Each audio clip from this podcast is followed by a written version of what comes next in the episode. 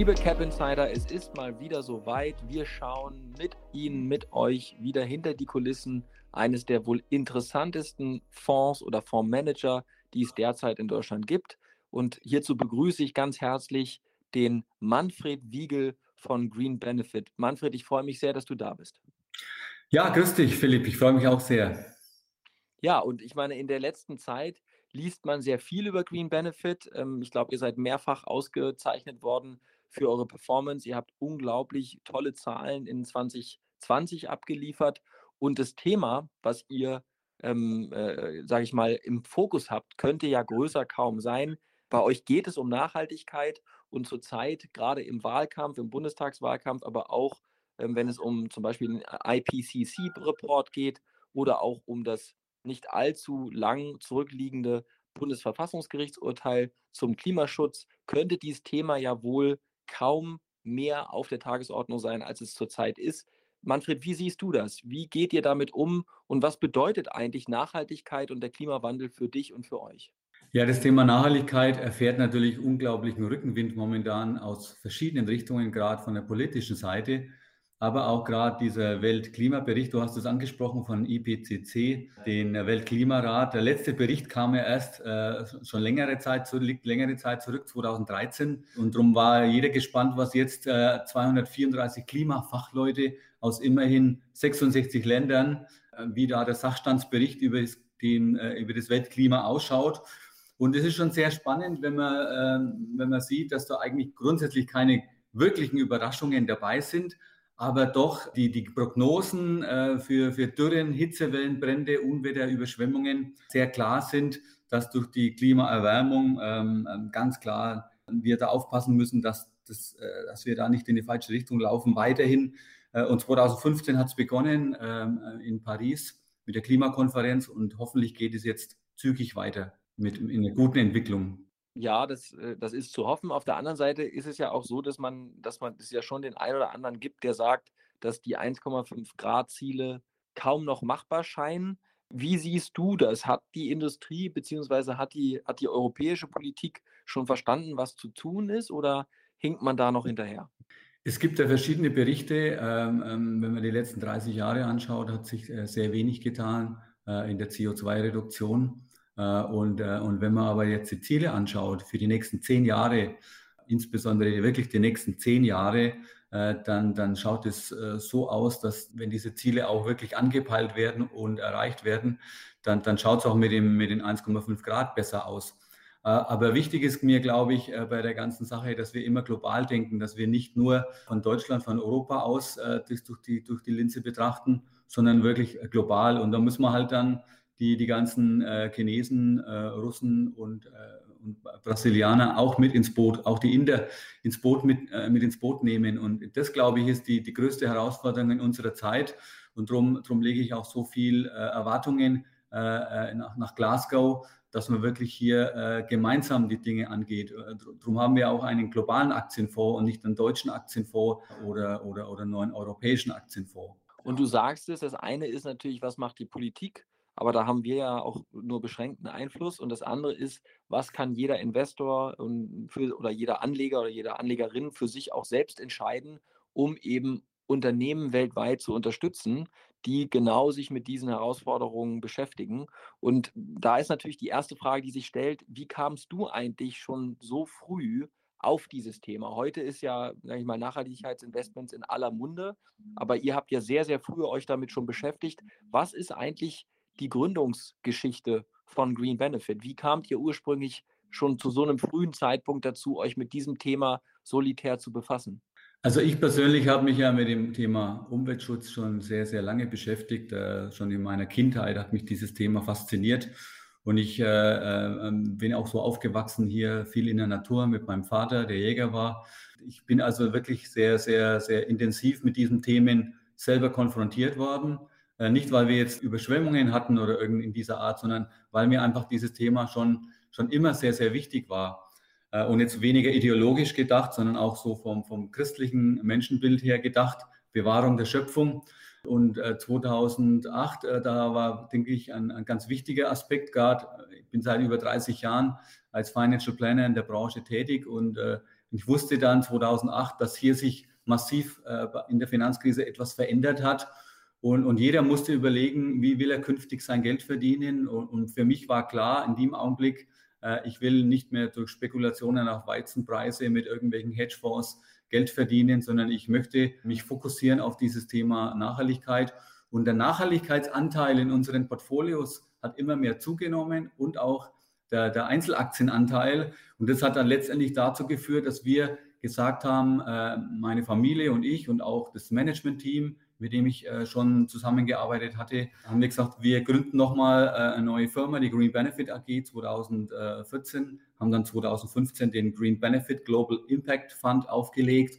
Und das war uns einfach wichtig, mit, mit hoher Überzeugung, Neudeutsch, High Conviction, volle Konzentration auf dieses Thema äh, nun äh, durchstarten zu können.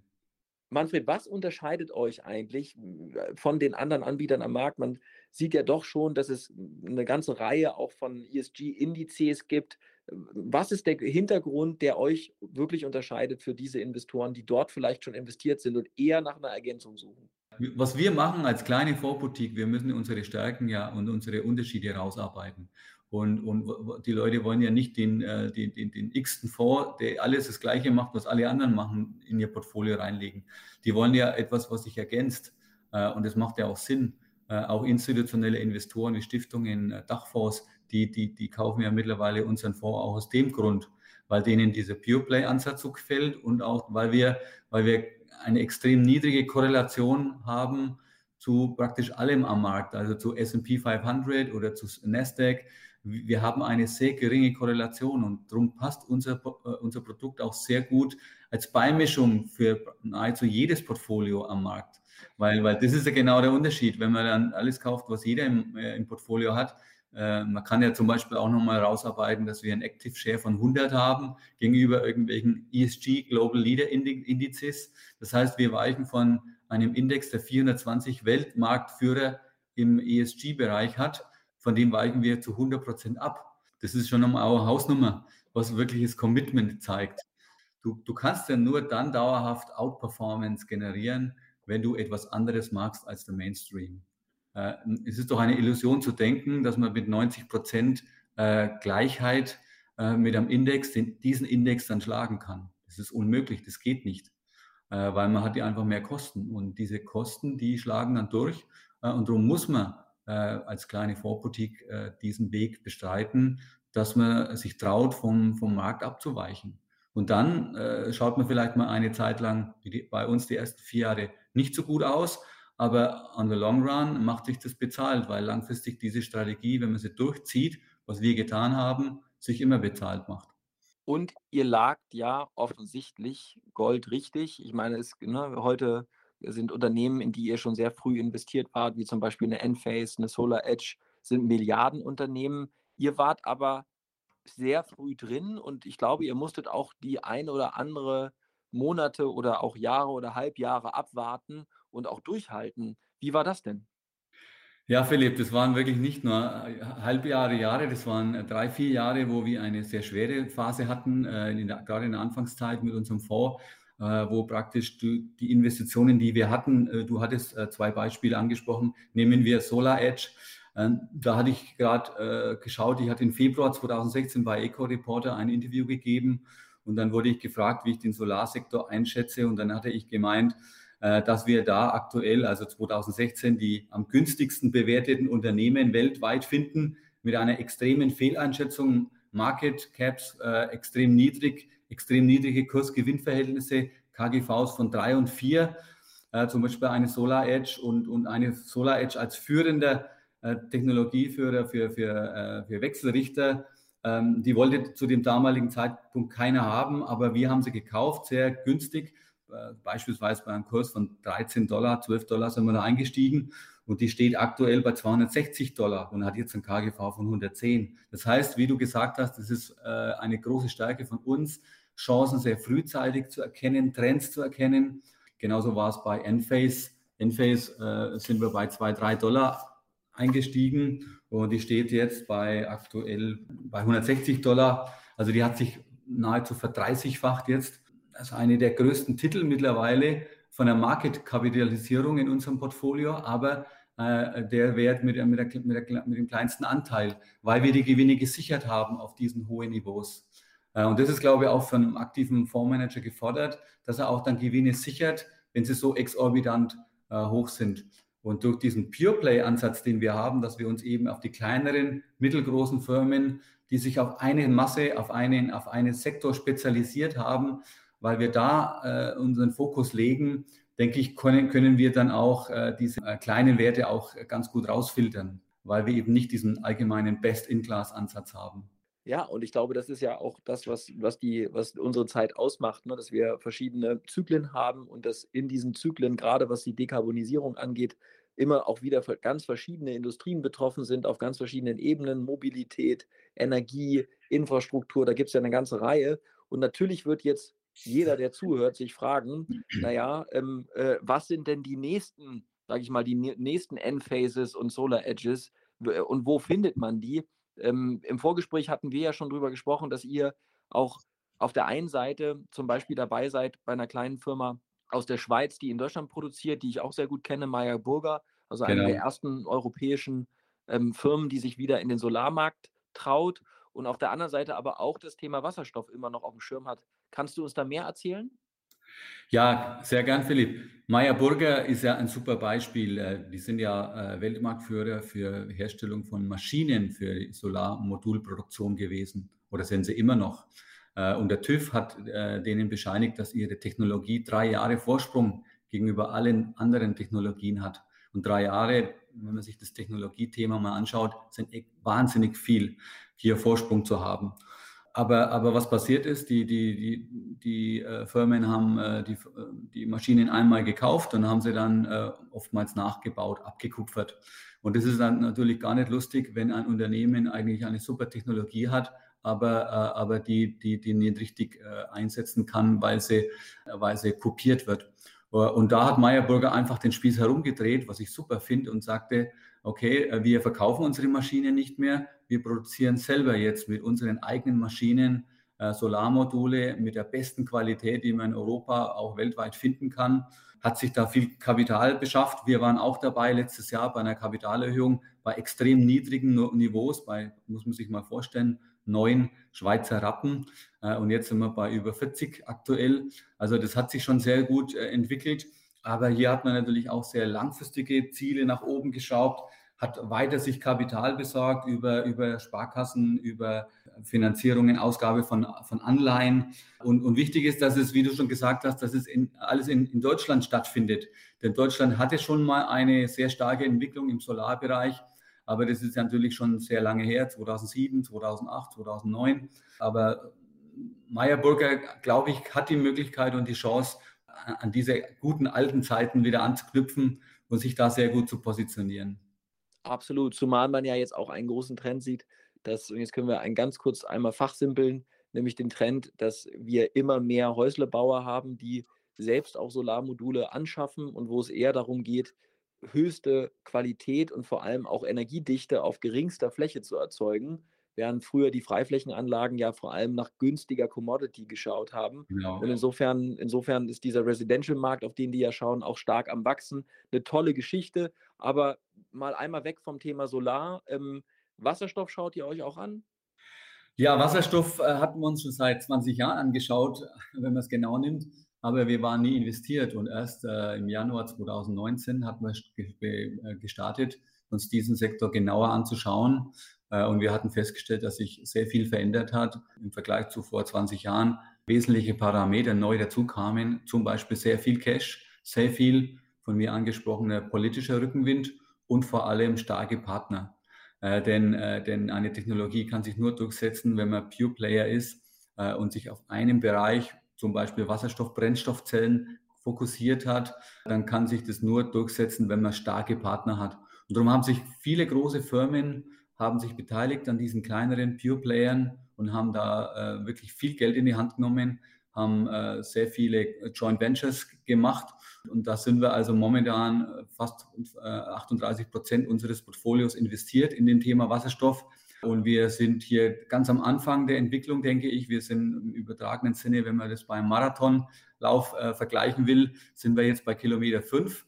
Das heißt, wir sind immer noch sehr stark am Anfang, wobei wir schon einer der ersten Fonds in Deutschland waren, die überhaupt in das Thema investiert haben, sind natürlich glücklicherweise sehr günstig reingekommen, ähnlich wie bei Enphase und bei SolarEdge, wieder das gleiche Beispiel. Man muss sich also frühzeitig diesen Trends äh, äh, widmen und äh, genau hinschauen und die, die, die Chancen ab, abchecken. Und äh, ich denke, das ist uns auch da wieder sehr gut gelungen im Wasserstoffbereich. Und ein Beispiel habe ich dir mal mitgebracht, das ist auch ein deutscher Wert, äh, Enapter. Das ist also eine Firma, die, die ganz neu äh, im deutschen Markt Fuß fassen will mit ihrer AEM Multicore-Technologie, also ein Elektrolys, Elektrolyseur. Und die haben also sehr viel Geld jetzt auch eingesammelt, wo wir zum Beispiel, äh, wohlgemerkt, eine noch sehr kleine Firma mit ähm, 17 Millionen eingesammelt. Da haben wir 4 Millionen investiert. Also wir starken, äh, zeigen da auch ein sehr starkes Commitment zu solchen kleinen Firmen. Da soll in Seerbeck in, in Nordrhein-Westfalen hier eine, eine Wasserstoff äh, äh, große Firma entstehen. Hohe Kapazitäten sollen hier hochgefahren werden. Und äh, die Energiewende soll wirklich in Deutschland jetzt auch wieder Fuß fassen. Und da gibt es dann Förderungen vom Ministerium für Wirtschaft, wo die auch mal neun Milliarden äh, da äh, Unterstützung fahren. Denn diese acht Milliarden, Philipp, die müssen ja irgendwo hin, äh, die der Staat für in Deutschland für Wasserstoff investieren will. Und da profitiert natürlich auch aktuell so eine Firma Enapter mit ihrer, ähm, mit ihrer führenden Technologie äh, zu einer automatisierten Massenproduktion sehr stark. Und es gefällt uns, dass wir es auch in Deutschland sehen, solche tolle Firmen und diese finden wir auch weltweit. Und das Thema Wasserstoff wird uns noch mindestens 10, 15 Jahre intensiv beschäftigen. Das ist, glaube ich, auch der richtige Zeitpunkt, um mal wieder die Flughöhe zu wechseln und mal zu schauen, was da eigentlich an so vielen kleinen Stellen parallel passiert, ähm, ist ja eine ganz große strukturelle Veränderung, nämlich das wie es ja auch in Deutschland äh, Gesetzeslage ist, bis 2045 äh, komplett CO2-neutral unsere Wirtschaft und auch unsere Gesellschaft zu organisieren, zu reorganisieren. Ähm, wenn du jetzt mal mit, dein, mit deiner Kompetenz, aber auch mit deinem ganzen Wissen aus den letzten 20 Jahren den Ausblick wagst auf die nächsten zehn Jahre oder sagen wir mal in zehn Jahren, also 2030, wie siehst du die Veränderungen, wie greifbar werden die schon sein ähm, im Bereich Energie, im Bereich Mobilität? Ist das für dich schon klar äh, oder klarer zu sehen? Ähm, kannst du uns da mal mitnehmen oder würdest du sagen, hey, zehn Jahre, das ist eine Distanz, die selbst für einen Zukunftsforscher, der du ja am Ende bist, schwierig? Ja, zehn Jahre sind schon sehr weit, aber zehn Jahre sind ein optimaler Zeitraum, um, um Prognosen äh, sich mal äh, zu überlegen. Denn äh, was ich nie mache, sind kurzfristige Prognosen, so ein, zwei Jahre, drei Jahre. Aber zehn Jahre, das sind, da fühle ich mich wohler. Äh, denn äh, wie schon der Lars Thompson, auch ein Zukunftsforscher, ich bin wohlgemerkt kein Zukunftsforscher, aber ich beschäftige mich intensiv mit der Zukunft und auch was Zukunftsforscher wie der Lars Thompson oder ein, ein Matthias Horks, äh, was die von sich geben. Denn eines ist klar, die letzte Dekade war die technologisch innovativste in unserer Menschheitsgeschichte. Und es wird sich in der nächsten Dekade noch massiv verstärken. Und davon bin ich überzeugt und darum setzen wir auch so stark auf diese Technologien der Zukunft. Das heißt, unser Fonds ist natürlich ein, ein Fonds, der extrem in die Zukunft ausgerichtet ist. Zum Beispiel Mobilität. Nehmen wir äh, das Thema Mobilität, da investieren wir in eine QuantumScape, die, die, die ein, eine äh, Feststoffbatterie äh, ähm, rausbringen will, äh, zusammen auch mit VW. Und es wird alleine mit VW in den nächsten Jahren massive positive Veränderungen bringen, wenn sich diese Technologie auch durchsetzt. Das heißt, es wird normal sein in, äh, in, in ein paar Jahren, auch in fünf oder in zehn Jahren mindestens, dass, dass zum Beispiel Elektroautos sich in zehn Minuten aufladen lassen. Äh, und das ist, glaube ich, auch ein wesentlicher Faktor. Äh, oder das autonome Fahren, nehmen wir mal da dieses Beispiel. Das wird sich weiter massiv entwickeln. Das Pendeln wird sich verändern. Jetzt ist Autofahren Stress in die Arbeit zu fahren. Man, teilweise pendeln die Leute eine Stunde in die Arbeit.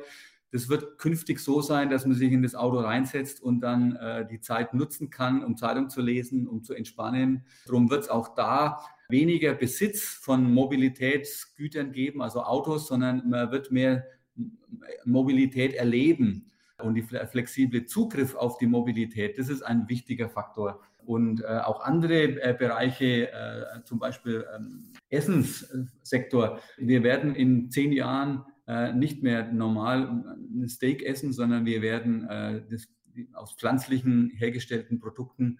Das wird sehr stark den Markt bestimmen, davon bin ich auch überzeugt. Das heißt, wir werden tagtäglich in unserem allgemein, wirklich in unserem Alltag das erleben, äh, äh, wie Dinge, Technologien uns helfen, nachhaltig zu wirtschaften, wirklich mit Impact, mit, mit, mit einer Wirkung.